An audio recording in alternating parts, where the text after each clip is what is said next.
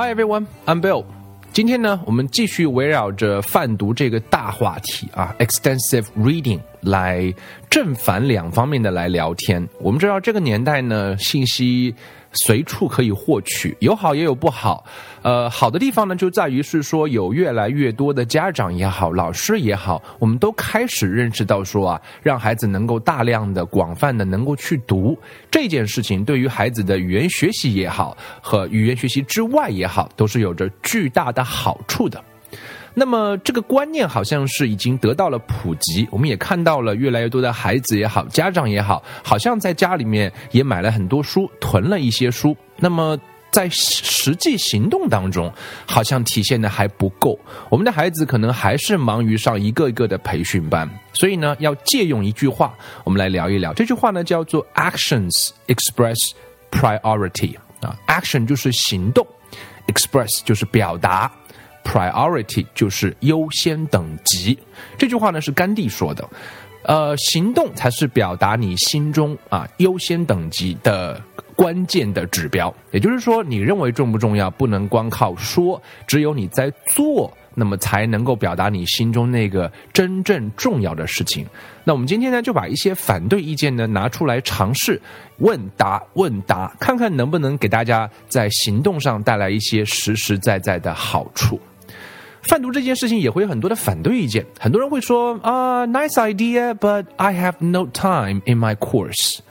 老师也好，家长也好，可能会说，哎，这个主意是不错的了，多看看书，多读读分级读本，让孩子一点点养成节奏，不是很好吗？这个概念是不错，可是，在我的课程当中，我是没有时间这么去做的，或者说，我们家孩子在家里是没有空这样去做的。所以这里面会带来一个什么呢？怎么样的问题呢？If you don't have graded reading, where will your students get the massive exposure they need？这个问题其实我们可以再提一个问题啊。我们有时候不一定要呃尝试给各位答案，答案在各位的心中啊，我们把它激发出来就可以了。如果说我们的孩子没有去大量的阅读、接触有难度等级的。在每一个阶段都读适合他读的内容的时候，那么他没有这样的接触的时候，他怎么样可以获得呃语言学习所需要的那些词汇也好啊，语法也好啊，养分也好啊？我们去想一想，说我们问一问自己的孩子一个问题啊，或者你问问你自己算一个账，在过去的三个月也好，过去的六个月也好，过去的一年里面也好，你们家的孩子在这一段时间里面花了多少时间，读了多少内容，算一个账，用时间，用字数。你就会发现，说他的英文的状态好与不好，跟这个其实是非常有关系的。时间花在哪里，哪里就会有结果。因为我们需要他有语感，需要他能够讲出呃跟中文思维有不同的表达方式的很多啊英文的语汇也好啊，句型也好啊，它都是沉浸在里面，慢慢慢慢吸收的结果。那有人会说，可能有的有的有的家长会说，we 或者说学校会说，we don't have the money for this 啊，这个买书没有钱啊，因为大家知道国外的书本呢，其实都还不便宜啊。那么其实这个呢，我们知道这是一个预算的问题，it's all about budget。啊，我据说听过，在北欧的很多家庭，在有了孩子之后，呃，家庭的收入当中的一个比例就会辟出来是去买书的。所以，不管你一个月是几百块、一两千块，啊，可能积少成多，但是有这样的概念，一点一点去认识书、了解书、买书，或者说有几个家庭可以团聚在一起，一起来团购书。我想这些方式方法都是有的，只要你愿意去想。所以，这也并不应该是一个阻碍。我们的理由，当然还会有的反对意见是说啊，we have to prepare the students for tests，啊，我们的学生要考试啊，要升学啊，我们要不断的帮他们准备。呃，这个当然无可厚非，我们都生活在 peer pressure 啊，每个孩子、每个家庭、每个老师、每个学校都有这样的竞争压力，那都要用一张考试卷来决定啊，这个学生的学习效果的好与不好。呃，这个当然是我们可以接受这一件事情，但是 research shows students perform better on tests if they have a general sense of language。呃，我不知道说，呃，这只是我觉得这是一个慢和快的问题。也有这样的研究表明是说，我们的孩子是有机会，既可以呃考试上表现也不错，同时呃这个不错是由于啊他。不是只是去训练啊大量的题目训练出来的，而是通过大量的阅读获得了这种语汇、语法、语言的感觉。他在考试上依然不会啊，我至少不说这个落后吧，至少是 average。Above average，我觉得这个是完全有机会能够做到的，只是这个慢和快的问题。所以，如果你每天让孩子去背二十个单词、三十个单词、五十个单词，那么用这种方式去苦练孩子的话，他可能在这一学期的表现是好的。那么，如果你让孩子去读一本书、两本书、三本书，有阶梯的这样读，可能在这一个学期的反应是微弱的。但是如果把这个时间长度放到两年、三年去看的话，我想就会有完全不一样的结果。所以对于考试而言，呃，泛读绝对不是一件呃会阻碍他的事情。或者说，读书的孩子多看英文分级读本、多看英文书的孩子，他的英文考试反而会越来越糟糕。我想不会，我想第一个是一个快慢的问题，第二个是一个比例的问题。我觉得我们如果能够平衡好这里面的话啊，完全是可以的。还有人说这个书太容易了，太孩子气了，我们的孩子都挺大了，他们好像什么都学不到啊。The books are too easy and childish; they are not learning anything. 啊，我觉得对于孩子来讲，我们中国孩子有时候学英文的过程当中，这个学啊，可能太根深蒂固在我们啊这这上一辈的人身上。因为像我，我们小时候学英文，可能就是要学啊，要背啊，然后呃背过啊四级词汇表啊，abandon 啊放弃，abandon 好像这个叫学啊，或者说记一条语法规则吧，啊，什么叫宾语从句啊，记下来吧，这个叫学啊。看书都是不都是都是课外书啊，都是闲事儿啊，都跟。都都是没没有没有没有跟学习有关系的，所以我们今天这种观念还会固化，所以我们觉得说让孩子去看一本本这样简单的书，啊，是不是浪费他的时间？其实我们要知道，简单是好事儿，easy is good，so they can build reading speed。都，作为大一点点的孩子而言，他是不是也要从简单的开始？我觉得完全是可以的。只不过说，大的孩子，呃，读这样一本书，举个例子来讲，ice cream，那 eight pages，like eight sentences。I like red ice cream, I like blue ice cream, I like green ice cream. Of course, this is super simple. 那么对于小孩子而言，一个三岁四岁的孩子而言，这本书他可能愿意读五遍、十遍、二十遍。他觉得哇，it's so funny, so interesting. I like ice cream. 对于大一点的孩子而言，他可能就十秒钟就翻完了，it's good。然后能够不断的在他读的流畅的这个节奏，能够给他多一点书。Choose books are at the student's fluent reading level，其实就会让他有自信心啊。我今天见过太多的孩子，对于英文阅读，对于学英文是没有信心的。他不觉得这个好玩，他不觉得这个事情他能做到。当我们的内心觉得我们都不能的时候。我觉得很多时候就呃很多东西就不大可能发生。当然，我们都会有向往，让孩子能够读更原版的内容。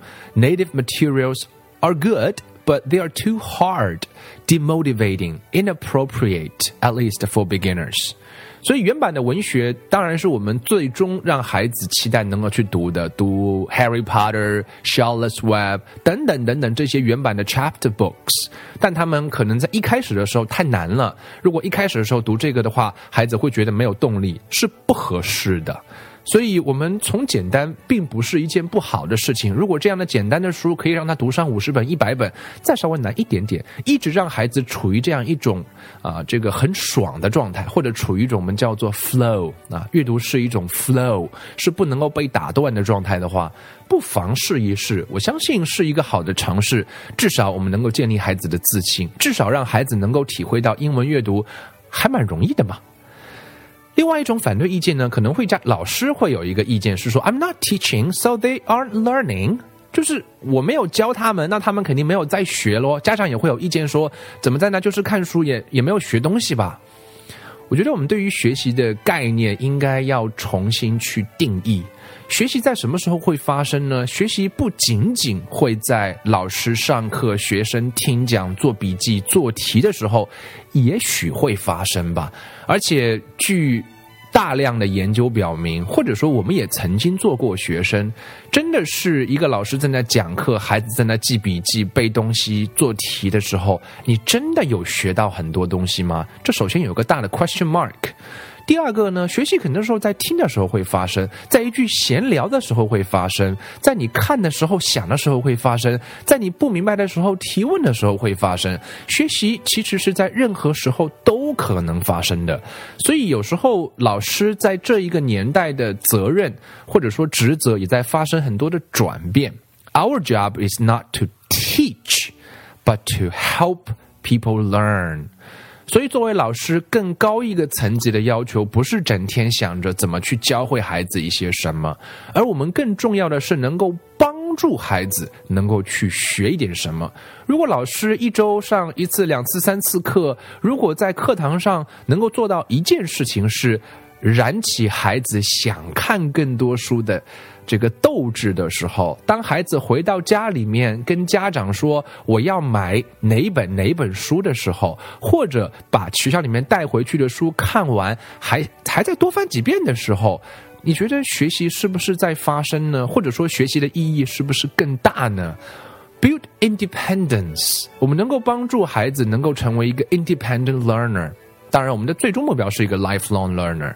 所以我们教学。啊，这个定义其实都是值得不断的去探讨讨论，并不是一个单维度的，所以我们应该要有更宽容的姿态去定义 learning 啊，学习这一件事情，我觉得也是重要的。当然，还会有人觉得说，I don't know how to how to do it or where to get information 啊，那么就关注一下 PERC 吧。那咱们这一群人就是在做这一件事情的。很多人说，我也知道贩毒很好，我们也想开展贩毒项目，我们也想让我们的孩子、让我们的学校、让我们的班级都能够开展这样的贩毒活动，但是我不知道怎么做啊，怎么样获得一些正确的科学的方法。啊，没有问题啦，就来找我们啦，我们就来做这一件事情。所以这是一些反对的意见啊。那我们再来讲一讲，说有些 ER program，有些地方也在做贩毒项目、贩毒的实践，但是很多时候却失败了，好像啊。那为什么会失败呢？也有几条原因，我们想拿来跟大家啊问答问答一下。第一个很重要的原因就是 extensive reading is optional，就是它是可有可无的。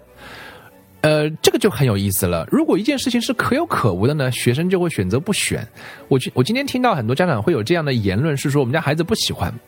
呃，我觉得这其实是呃家长的一种不成熟的观点啊。什么意思啊？那我其实我们可以问一个问题，是说你们家孩子不喜欢吃饭，那就不让他吃饭了吗？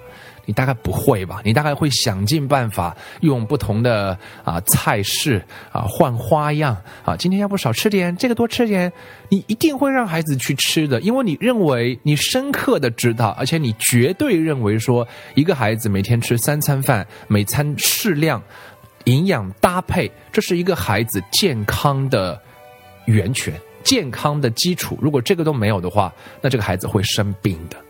那如果我们在阅读这件事情上，在学语言这件事情上，我们如果也会有这样的认知，而不是说更是可选的啊，他不想读就不读吧，或者说不知道怎么读就不做吧，那么这个效果就自然而然就不会产生。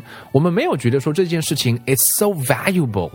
啊，不管是短期的呃语感的训练，还是长期的终身的学习者阅读的习惯，这件事情都是那么那么那么重要的。那么它就不能够被作为是叫做 optional。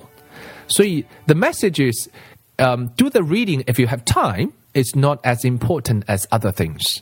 所以如果你把它变作是一个可选的，那么就变得是说它不像啊做作业那么重要。如果这样的话，它的效果当然就。